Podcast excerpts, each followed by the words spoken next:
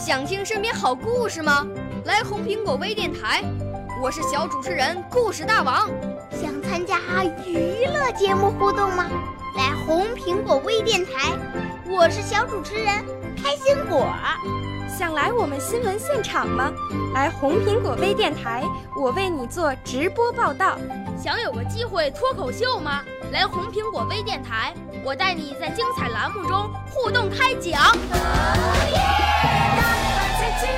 我们的语言魅力在这里提升，我们的儿时梦想从这里起航。大家一起喜羊羊。少年儿童主持人，红苹果微电台。现在开始广播。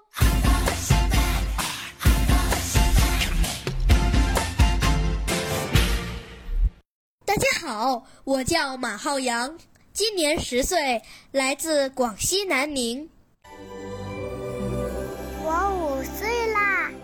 自从前。我六岁啦，来自陕西。我九岁，来自广东。我十二岁，来自北京。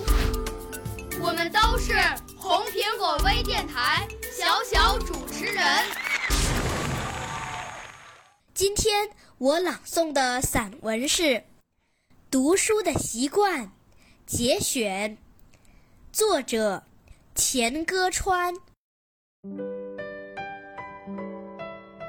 人类的知识大都是从眼睛输入的，用耳朵听来的知识毕竟有限。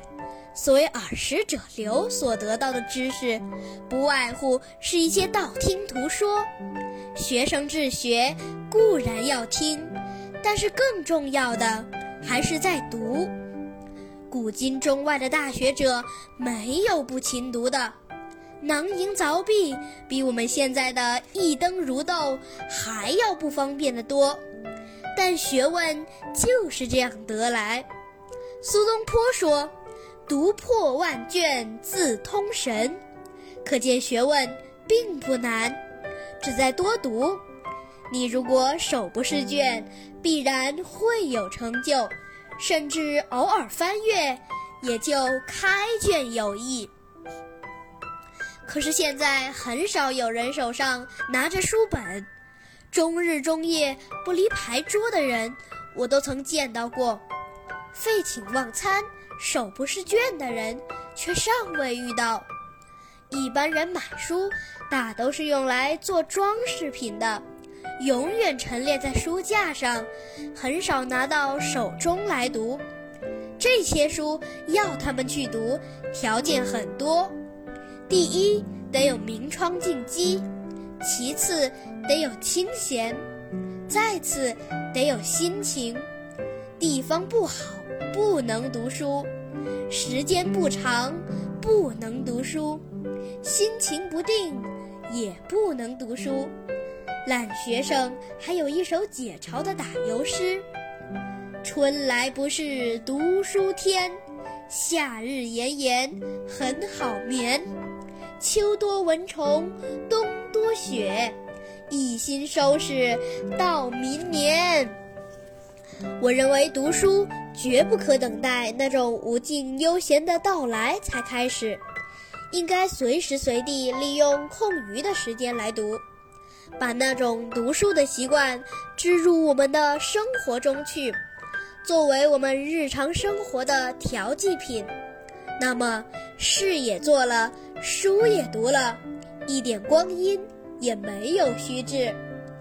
你不要以为五分钟做不了什么事，把一百个五分钟集起来，就差不多等于一个整天。我曾听善于治家的人说，爱惜厨房里的每一粒米，就可以成为一笔家产。我们利用五分钟的余暇去读书，也就可以成为一个学者。我的朗诵完毕，谢谢大家。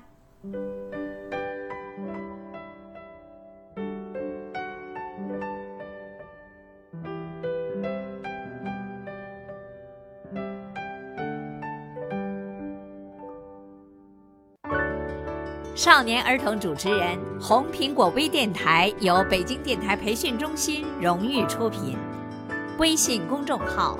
北京电台培训中心。